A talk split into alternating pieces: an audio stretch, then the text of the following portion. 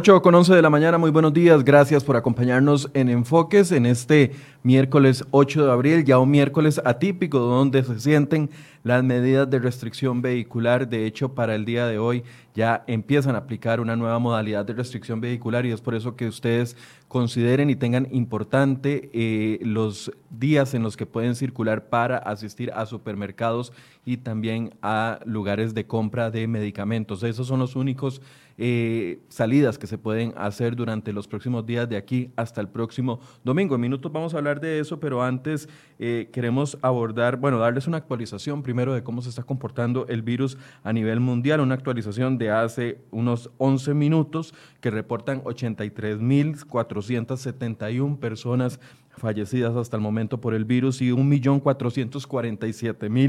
1.447.466 infectados hasta el momento. Por, eh, por supuesto, Estados Unidos sigue a la cabeza de contagios, ya está llegando a los 400.000 contagios, está en 399.929 contagios confirmados y la buena cifra, la cifra de los recuperados, se sigue creciendo a un paso lento, pero sigue creciendo, 308.215 personas recuperadas, la mayoría en China, que fue la eh, el país que sufrió los primeros embates de este COVID. En el país llevábamos una tendencia muy buena en los últimos eh, seis días. De hecho, el primero de abril tuvimos 28 casos, para el 2 de abril habíamos bajado a 21 casos, el 3 de, abril a 20 casos, 4 y 5 se reportaron 19 casos y el 6 de abril, que es antier, se reportaron 13 casos nuevos. Íbamos muy bien en esa tendencia, pero varió para ayer, donde se reportaron 16 casos. Vamos a ver qué es el informe que nos tienen las autoridades el día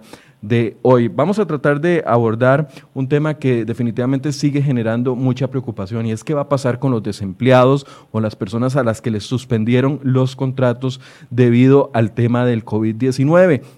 El gobierno planteó desde la semana, desde hace dos semanas, algunas ideas que todavía no se han concretado y mientras pasa el tiempo y seguimos esperando algún tipo de medida, eh, las personas siguen siendo afectadas, sigue creciendo ese número. El último reporte del Ministerio de Trabajo que tratamos de actualizar y hasta el momento no hemos tenido éxito con ellos, eh, reporta 109 mil personas que han sido afectadas con recortes de jornadas o suspensión de contratos. Esto sin contar los 181 mil afectados del sector turismo que también se han visto golpeados. Y ayer surgió una iniciativa que surge del mismo gobierno donde plantea que funcionarios públicos no reciban durante este 2020 un aumento por anualidad y que ese recorte o ese ahorro que se lograría sería de 23 mil millones de colones y sería utilizado para ayudas durante la emergencia. Vamos a conversar algunos minutos sobre este tema y para eso hemos solicitado al presidente del Congreso, Carlos Ricardo Benavides, que nos ayude a poner en contexto primero si se están moviendo o no iniciativas con respecto al tema de las ayudas sociales que se les van a entregar a algunas personas que han sido afectadas directas por el COVID-19 y también cómo analiza este proyecto. Don Carlos, buenos días, gracias por acompañarnos. Hola, buenos días, Michael, eh, y saludos a todas las personas que nos están escuchando. Un gusto estar con ustedes siempre. Gracias, don Carlos tal vez la primera pregunta es que los hemos visto, eh, no los hemos visto esta semana. ¿Qué, ¿Qué, pasó? ¿Esta semana no han sesionado? No, esta semana no. Lo que dispuso la Asamblea es que sesionaríamos solo si era necesario convocar para realizar, por ejemplo, una suspensión de derechos y garantías o una situación de esa naturaleza. Eh, en el tanto en que recuerden que ya habíamos aprobado en las últimas semanas ocho proyectos de ley o nuevas ocho leyes. Y eh, para esta semana no había un acuerdo sobre los proyectos de ley que se están discutiendo, especialmente recordemos que estamos a la espera del presupuesto extraordinario de la República, que será muy por encima de los 500 millones de dólares que ya aprobamos en el préstamo con la Corporación Andina de Fomento y que el gobierno debe de presupuestar para poder convertir esa plata en ayuda a las personas que están sin trabajo y otros aspectos importantes de la emergencia. Ellos dijeron que hoy van a presentar el presupuesto extraordinario y hoy el miércoles santo, sin embargo hoy se los vamos a recibir, vamos a escuchar la explicación y nos vamos a poner a trabajar en el presupuesto para eh, ver si la semana entrante es posible darle trámite y verlo en primer debate.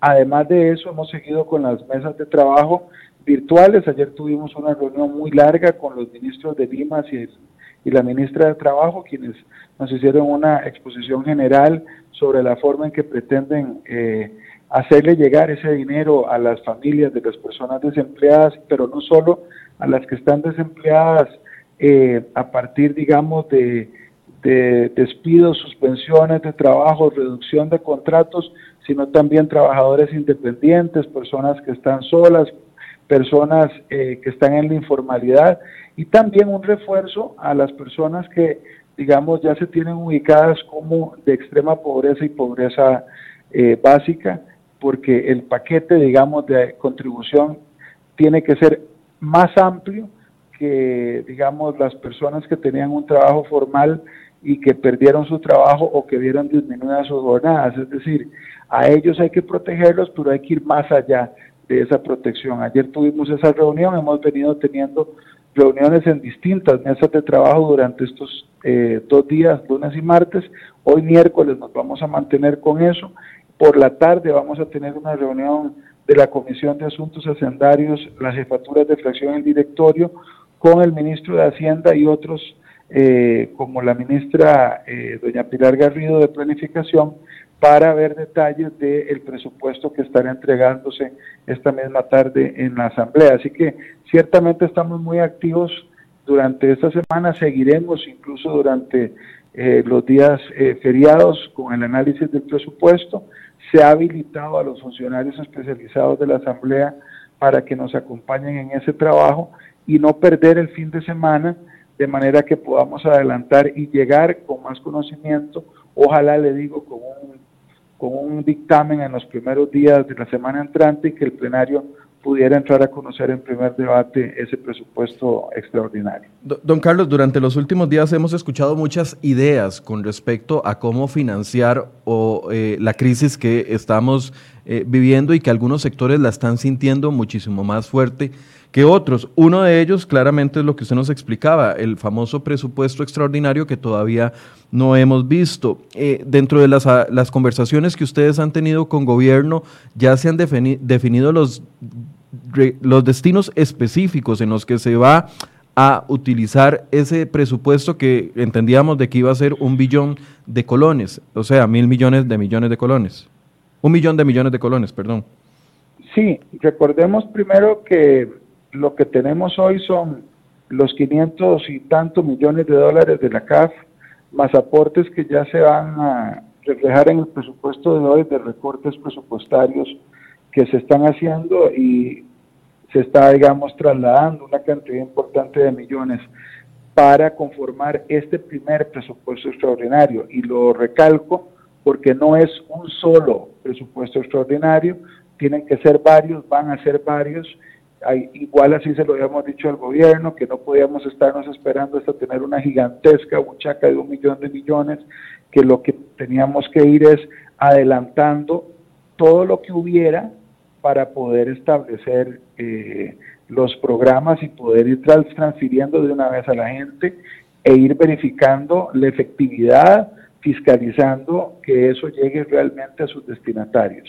Los, la especificidad del destino se verá justamente en los presupuestos. Hoy ya tendremos claro de qué trata el primer presupuesto extraordinario y cómo va a priorizar el gobierno eh, la disposición de cada, cada colón que estamos autorizando y por supuesto nosotros también eh, veremos con mucho cuidado a qué se está dedicando cada cosa de una forma rápida, eso sí, porque aquí no hay mucho tiempo la gente requiere eh, que, se le, que se le brinde la ayuda.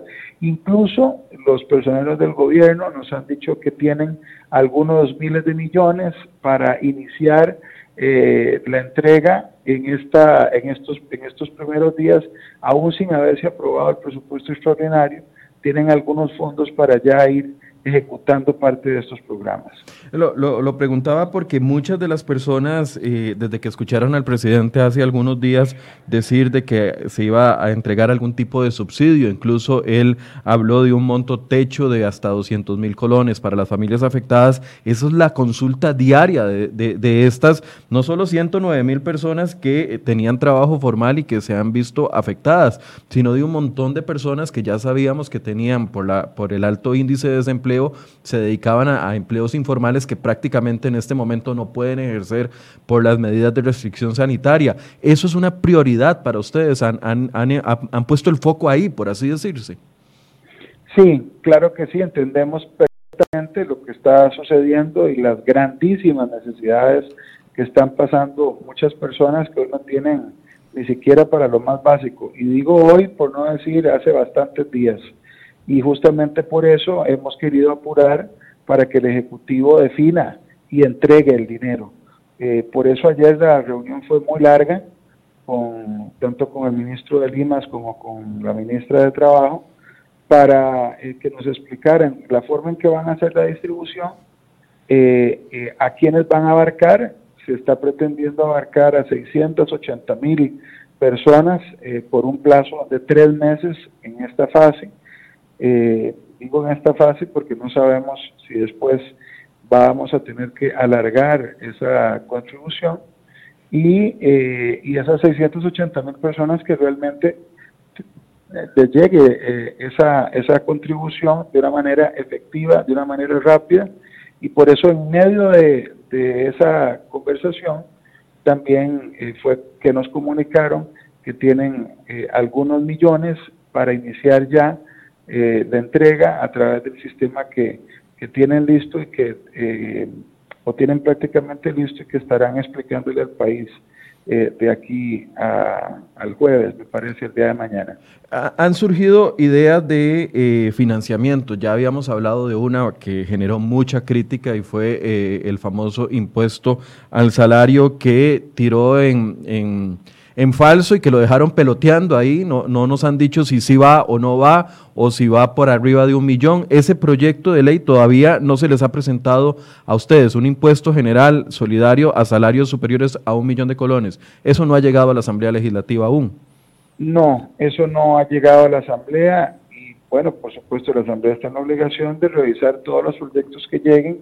Hay que buscar dinero para contribuir con los que menos tienen y, bueno, vamos a esperar que, eh, qué es lo que hace el gobierno en relación con eso, que recordemos que salió dando un paso en falso, diciendo que iban a plantear este impuestos a partir del medio millón de colones y bueno, una historia que no vale la pena repetir. Eso, eso no le dio confianza a nadie sobre esas ideas y bueno, ahora eh, vamos a ver qué es lo que plantean en esa dirección, pero ciertamente hay una, hay una digamos, gestión cotidiana de parte de, distintos eh, grupos políticos, gobierno y tal, por buscar recursos. Ya tenemos avanzado el proyecto de ley para trasladar 75 mil millones de colones del INSA al Estado, que son 75 mil millones de los que el INSE con su junta directiva puede desprenderse. Eh, la Contraloría ha hecho una apreciación positiva sobre ese proyecto. Los diputados y diputadas lo dispensamos de todo trámite, no, no a comisión, no tiene que esperar absolutamente nada y si hubiera acuerdo, el próximo, eh, la próxima semana lo estaríamos votando también para reforzar la cantidad de dinero que se requiere para estos efectos. Estamos esperando eh, qué va a suceder con respecto al proyecto Proteger Recordamos que hay una gran cantidad de recursos que están destinados a instituciones que no los usaron en su momento debido. Eh, básicamente se trata de superávits. Ha habido una discusión sobre los fondos tanto de Fonatel como del ICT, pero yo creo que estará saldada para los próximos días y poder proceder con ese proyecto de ley. Todo eso debe conformar un gran escudo, una gran este, eh, bolsa para poder dedicarla en medio de esta emergencia, que además también tiene que considerar aspectos de inteligencia del gobierno sobre eh, recursos que vengan a contribuir en términos de la parte, eh, digamos, de presupuestaria y cubrir los gigantescos huecos que en materia fiscal están quedando. Porque recordemos que todo este dinero, en principio, me refiero al plan proteger, eh, que era realmente el plan pagar, eh, estaban pensados en eh, poder hacerle frente a la deuda pública. Ajá, correcto. Y, bueno, nosotros tampoco podemos darnos el lujo de llegar a fin de año en un default y que no se puedan pagar ni salarios. Eso es un temazo y, y este año va a ser realmente un año intenso, lo que queda muy, muy intenso en trabajo, en acuerdos, en elaboración de, medidas inteligentes, comedidas, para que salgamos adelante con todo. dentro de esas conversaciones, porque, a ver, el panorama, eh, como se dice popularmente, está horrible. Ya teníamos una deuda eh, casi que fuera de control. Se había planteado este plan pagar, que era recuperar algunos superhábitos, etcétera, etcétera, para abonar a nuestra gran deuda y que no se nos afectara más el panorama económico. En eso nos cae el COVID-19 y entonces comienzan a surgir ideas. Entonces, el dinero que eventualmente y, o que inicialmente se había pensado para pagar deuda o abonar a deuda para que no estuviéramos tan mal eh, entre las calificadoras internacionales y bancos que nos podrían prestar, o incluso el tema de los eurobonos, ese dinero se va a destinar a la atención de la emergencia bajo una nueva sombrilla que se va a llamar proteger, ¿correcto? Es correcto. A esa sombrilla se le están agregando otro, otras iniciativas que puedan ir armando una buchaca mayor. Sí, es correcto, pero también recordemos que según lo había dicho el gobierno, y por eso es que estamos esperando los presupuestos, eh, no necesariamente se iba a abandonar eh, la atención de los asuntos relativos a la deuda.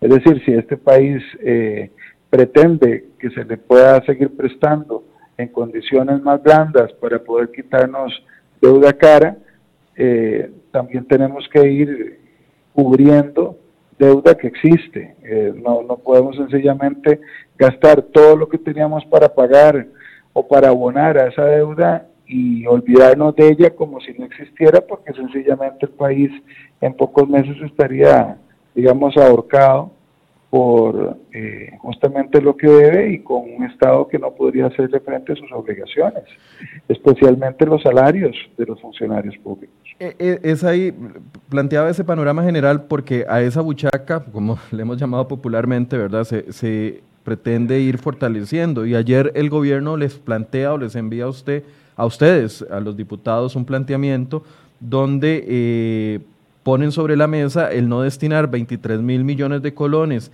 que corresponderían al aumento por anualidad de los empleados públicos y no entregarlo este año y esa ese dinero eh, enviarlo a que se fortalezca eh, el fondo de donde se van a, a, salir las ayudas. Ya ese proyecto de ley, ustedes lo tienen en la mano, han podido estudiarlos, les habían advertido de que iba a ir ese proyecto de ley, ¿qué posición tiene?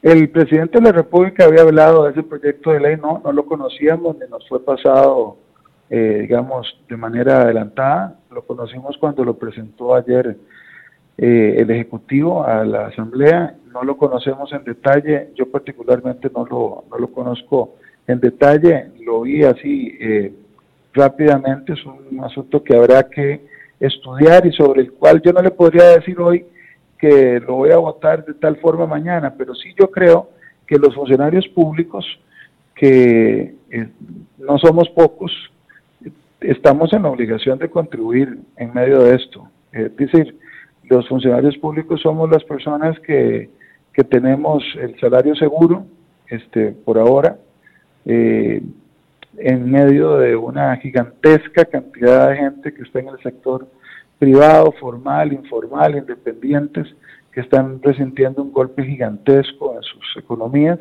Y me parece que estamos eh, en obligación de contribuir. Y entre más ganamos, más obligados a contribuir y más solidarios debemos ser. Y yo por lo menos sí estoy, yo sí creo que, que los funcionarios que, que ganamos más eh, debemos de desprendernos eh, de una parte de nuestros ingresos para para ayudar solidariamente. Don Carlos, eh, tal vez, bueno, yo sé que como no ha, no, ha tenido acceso al proyecto o, tiempo suficiente para estudiarlo, no puede expresarnos una posición, pero tal vez sí nos puede explicar qué es el aumento por anualidad, porque la semana pasada tuvimos noticia de que no se iba a entregar el aumento prometido al sector público para este año. Aquí estamos hablando de otro asunto completamente distinto. Sí, eh, hay que recordarle a quienes nos están escuchando eh, vamos por dos, eh, o vamos a explicarlo de esta forma más bien. Los eh, funcionarios públicos reciben dos tipos de aumento en su salario todos los años. Uno es el aumento por costo de vida. Ese porcentaje se establece mediante una negociación donde interviene el Ministerio de Trabajo y se termina fijando por parte del gobierno ese aumento, que lo que hace es compensar el valor adquisitivo del salario. Es decir, cada año se supone que ese porcentaje lo que hace es que el funcionario y funcionaria puedan compensar el costo de la vida.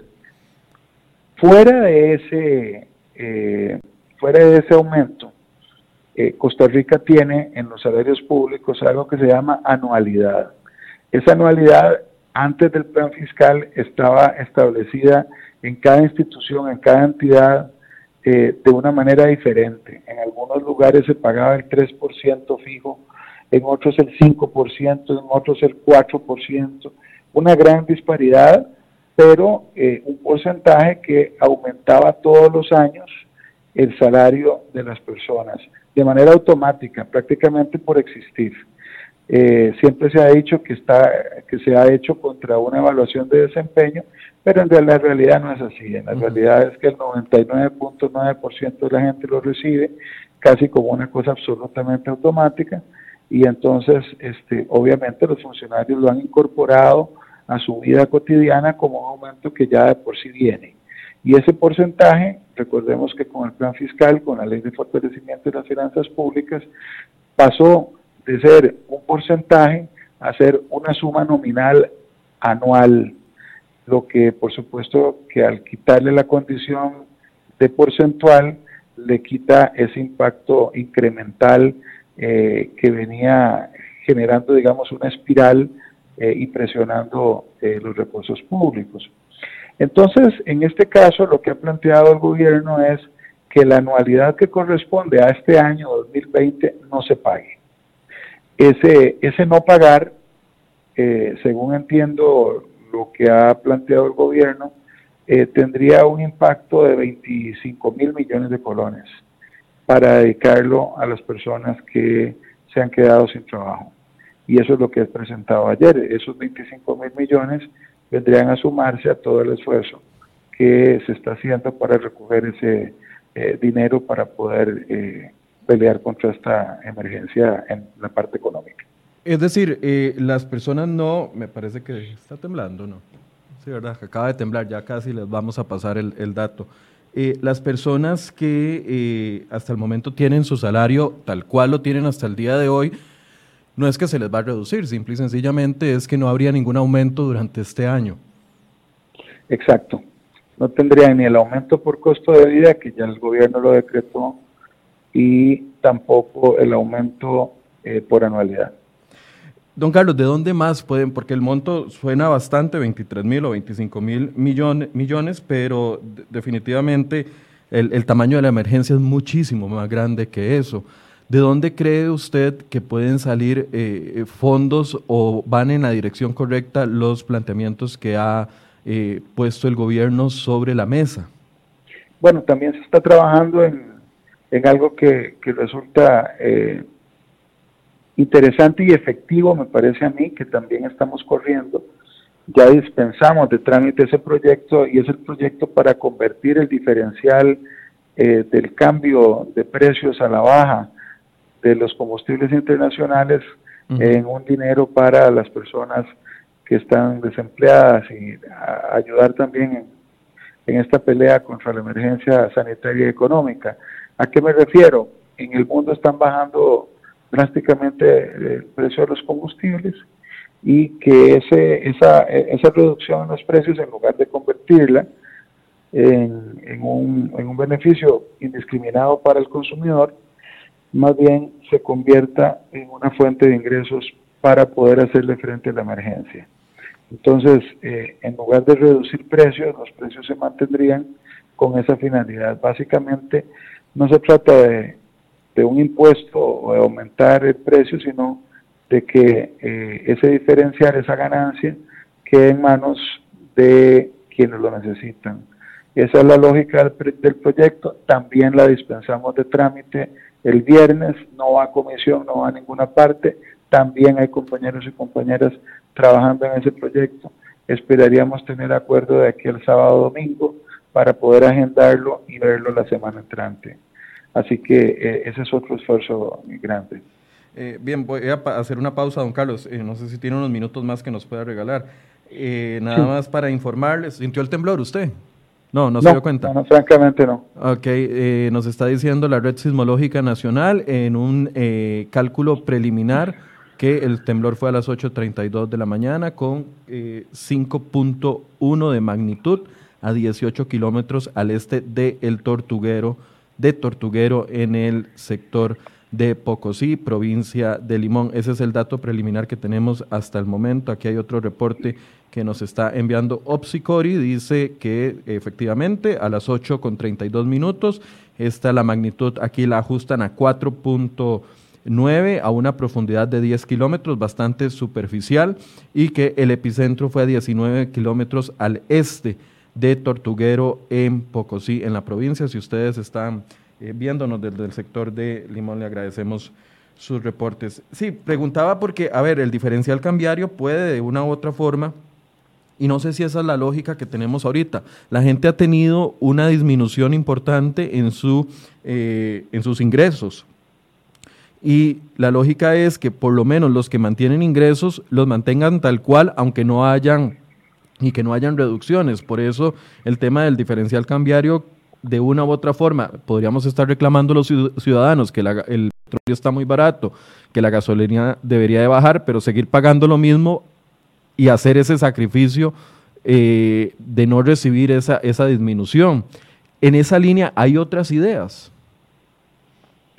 En esa misma línea, digamos, se han presentado distintas iniciativas en la línea de los combustibles y justamente el esfuerzo que está haciendo la Asamblea es concentrar en un solo texto, eh, incluyendo el que el gobierno presentó, para poder tener eso listo en los próximos días. Este, ahora no tengo una estimación, o no la recuerdo, pero es una cantidad muy apreciable de dinero durante un tiempo que esperamos fuera prolongado para poder recoger una cantidad muy relevante de dinero. Y por supuesto que, digamos, hay otras ideas, algunos... Eh, algunos traslados que se ha planteado por parte de una compañera diputada que tienen que ver con eh, recursos de CONAPE, es decir, hay ideas sobre eh, platas que se pueden ir jalando para poder ir generando eh, esto, pero yo también quiero comentarle en medio de eso, Michael, que lo otro que tenemos que eh, aplicar y pensar rápidamente es la recuperación de la economía, es decir, nosotros no podemos pensar en mantenernos este, todo el año en, en esta situación, digamos, de paralización. Y dije todo el año por exagerar, pero digo, la estrategia sanitaria, que me parece que está dando muy buenos resultados eh, en términos comparativos, tiene que ir acompañada también de una previsión de orden económico eh, dentro de esa condición sanitaria de protección, es decir, cuáles van a ser las fases de eh, este, cuidado o de medidas de restricción eh, para las personas de manera que tengamos éxito, como repito, me parece que estamos teniendo en términos comparativos con respecto a otros países en materia de la, del tratamiento de la emergencia sanitaria, pero que podamos ir saliendo de ese encierro eh, de una manera ordenada, que no se nos haga un brote o una segunda o tercera ola que nos vaya a golpear, pero que le permita a la economía reactivarse. Yo le quiero decir que la, la, sola reducción de, de la cantidad de trabajo tiene un impacto durísimo sobre las finanzas de la caja.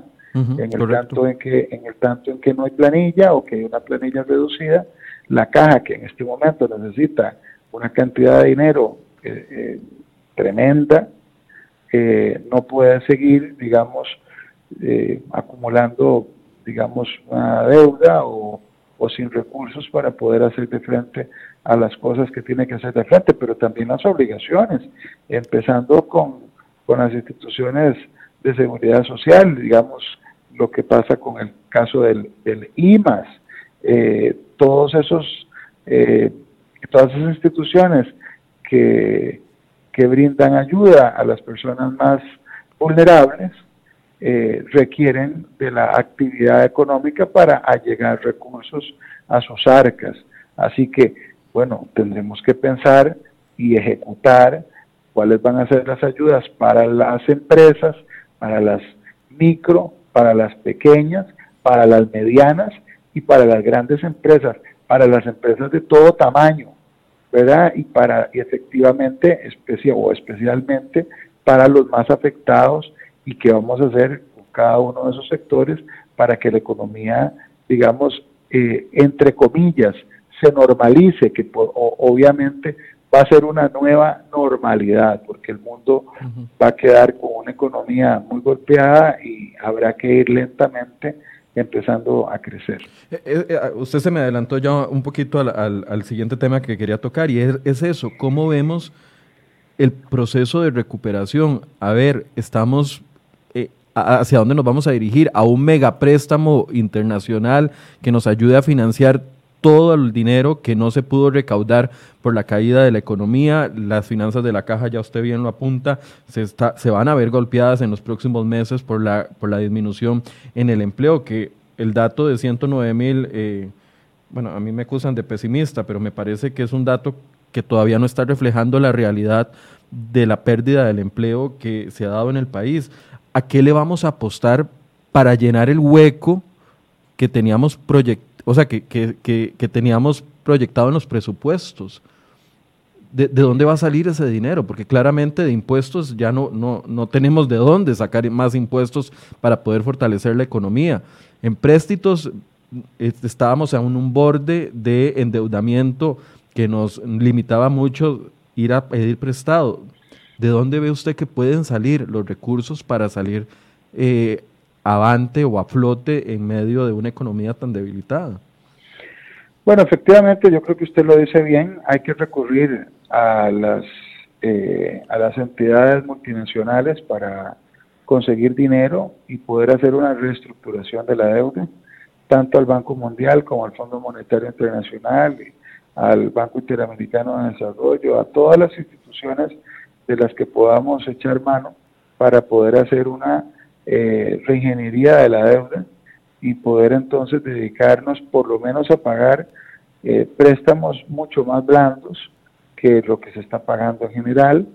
Y obviamente tener una gran creatividad habrá que recortar gasto innecesario, gasto público o tocar algunas cosas que nos incomode de tocar pero que tendremos que hacerlo porque eh, evidentemente si ya éramos una entre comillas familia en problemas eh, ahora somos una familia con mucho más problemas y tenemos que sacarlo unidos, tener una gran conciencia de lo nacional, de lo, del valor de estar unidos para tomar decisiones difíciles juntos, en medio de un aloneo terrible, eh, Michael, porque ya es evidente, usted lo ve en las redes sociales, lo ve en los medios de comunicación, una gran disputa eh, hasta de carácter ideológico, este, todo el mundo tirando para un lado, diciendo yo no soy culpable de esto, este, que la carguen a otros y, el otro sector dice exactamente lo mismo, pero al contrario de, sus intereses. Y entonces, claro,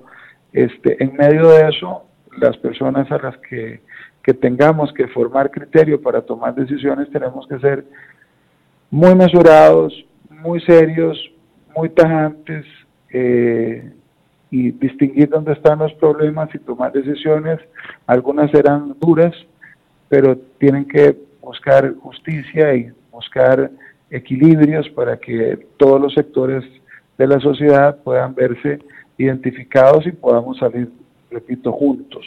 Don Carlos, existe la posibilidad, y, y yo sé que es un ejercicio que sería complicadísimo, pero existe la posibilidad de entrarle a una nueva revisión del presupuesto aprobado para este año y comenzar a sacar todo aquello que ya no se va a poder lograr. Y, me van a decir, bueno, pero es que, a ver, a ver, el COVID apenas lleva un mes, pero sabemos que en la función pública muchos de los proyectos que no se realizan en el primer semestre del año posteriormente no se logran por las dificultades que existen para contratación, etcétera, etcétera.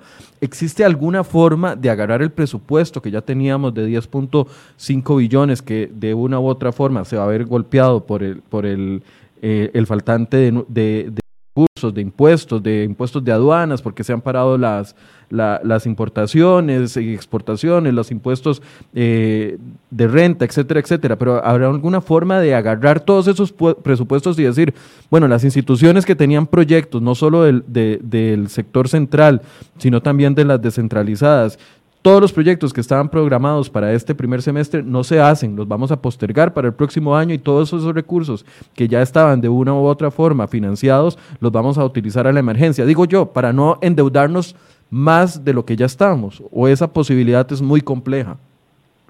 No, precisamente en el presupuesto que el gobierno va a presentar hoy ya tiene que venir una buena parte de eso. Eh, no solo viene el préstamo de la CAF, sino que también vienen ya recortes presupuestarios, modificaciones presupuestarias con respecto al presupuesto ordinario. Ellos han hecho un raspado en las distintas entidades para provocar justamente que recursos que no se van a utilizar o que, digamos, tenían una prioridad este, más baja, se dediquen ahora a la emergencia y eso debería venir reflejado justamente en este primer presupuesto extraordinario. Y ahí debería venir un gran recorte del presupuesto de la República de este año, que es un presupuesto en todo caso deficitario, ¿verdad? deficitario, Michael, para que yo pueda hacerme entender adecuadamente, eh, lo que quiero decir es que por sí es un presupuesto que estaba basado en pura deuda o en muchísima deuda y no en recursos eh, eh, tangentes nuestros, digamos, que fueran propiamente de, de origen tributario, sino que es puro, pura deuda. Don Carlos, eh, ya para ir cerrando, el, el, sector turismo y muchas de las personas que nos están viendo en este momento eh, representan al sector turismo o al sector de la micro, pequeña o mediana empresa. Son de los sectores que primero se vieron golpeados con esta crisis y usted con la experiencia que tuvo como ministro de Turismo ya ha planteado ideas, se ha reunido con, con la ministra de Turismo eh, de alguna forma para ver cómo se puede solventar la situación de este sector en específico, que fue el que se llevó el primer golpe, y ayer veía que algunos hacían el, llamado y decir, bueno, es que no tenemos ni siquiera el dinero para devolver eh, lo que se había pagado por reservaciones, etcétera, etcétera. O sea, es un panorama muy complicado que incluso podría llevar a algunas personas hasta estrados judiciales. Eh, ¿Hay alguna consideración específica para este sector? Sí, las hay y varias. Recordemos que el sector turístico es motor de la economía de este país, junto con otros sectores, claro, pero es parte neurálgica de todo nuestro sistema económico. Y más bien yo lamento que alguna gente que durante años este, no solo minimizó, sino que hasta quiso combatir de alguna forma despreciando la importancia del turismo en la economía nacional, ahora en medio de esta tristeza entienda lo enorme que es turismo para Costa Rica, lo importantísimo que es turismo para Costa Rica y que se dejen de tanta majadería en el futuro con respecto al crecimiento del sector turístico que bastante no nos dejaron crecer en muchos momentos importantes de nuestra historia. Dicho eso, hay que dedicarse a lo que estamos. Yo para comenzar quiero decir que yo no estoy de acuerdo en quitarle eh, el dinero de superávit al ICT, eh, que estaba programado en el plan pagar. No estoy de acuerdo. Ese dinero se va a necesitar para hacer las labores de mercadeo que el país requiere, para poder hacer campañas eh, cooperativas con las líneas aéreas que van a quedar golpeadísimas las líneas aéreas en el mundo entero y va a haber una competencia salvaje por, por ver quién eh, vuelve a traer turismo y quién no.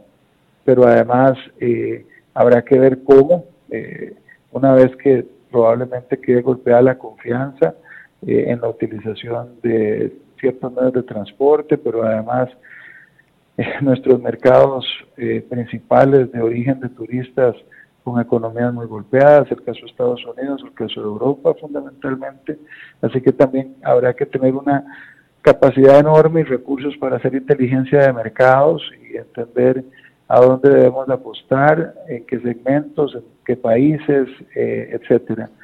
Además, en, una estrategia que tiene que funcionar y para la cual también tenemos que brindar facilidades, que tiene que ver justamente con lo que usted decía, que es el impago de algunas obligaciones, especialmente eh, muchos eh, de nuestras empresas que recibieron algunos eh, pagos.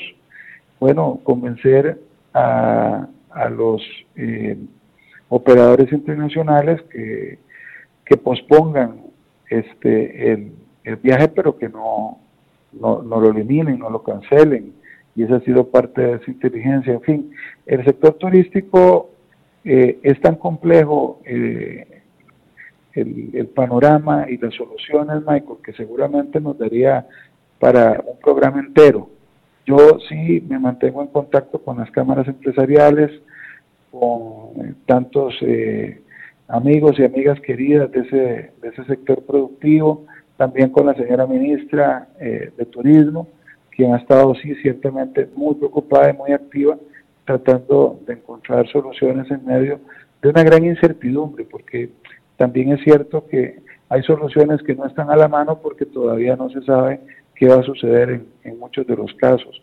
El tema del turismo todavía es un, en, buena parte es un misterio para, para el mundo entero de cómo se va a ir comportando, pero tenemos que entender que la materia prima la tenemos y, y sobre eso debemos de fundar nuestra esperanza. Este es un país eh, precioso, con una enorme este, cantidad de ventajas comparativas, con, con una gran cantidad de personal calificadísimo para la atención del turismo, pero fíjese usted que incluso cómo nos vaya en la parte sanitaria durante esta emergencia va a tener un impacto en el futuro sobre la seguridad que el país brinde como país, eh, digamos, con un buen desempeño que incluso puede servirnos para que el mundo entero nos vea con tranquilidad y los turistas tengan más seguridad aquí que en cualquier otra parte.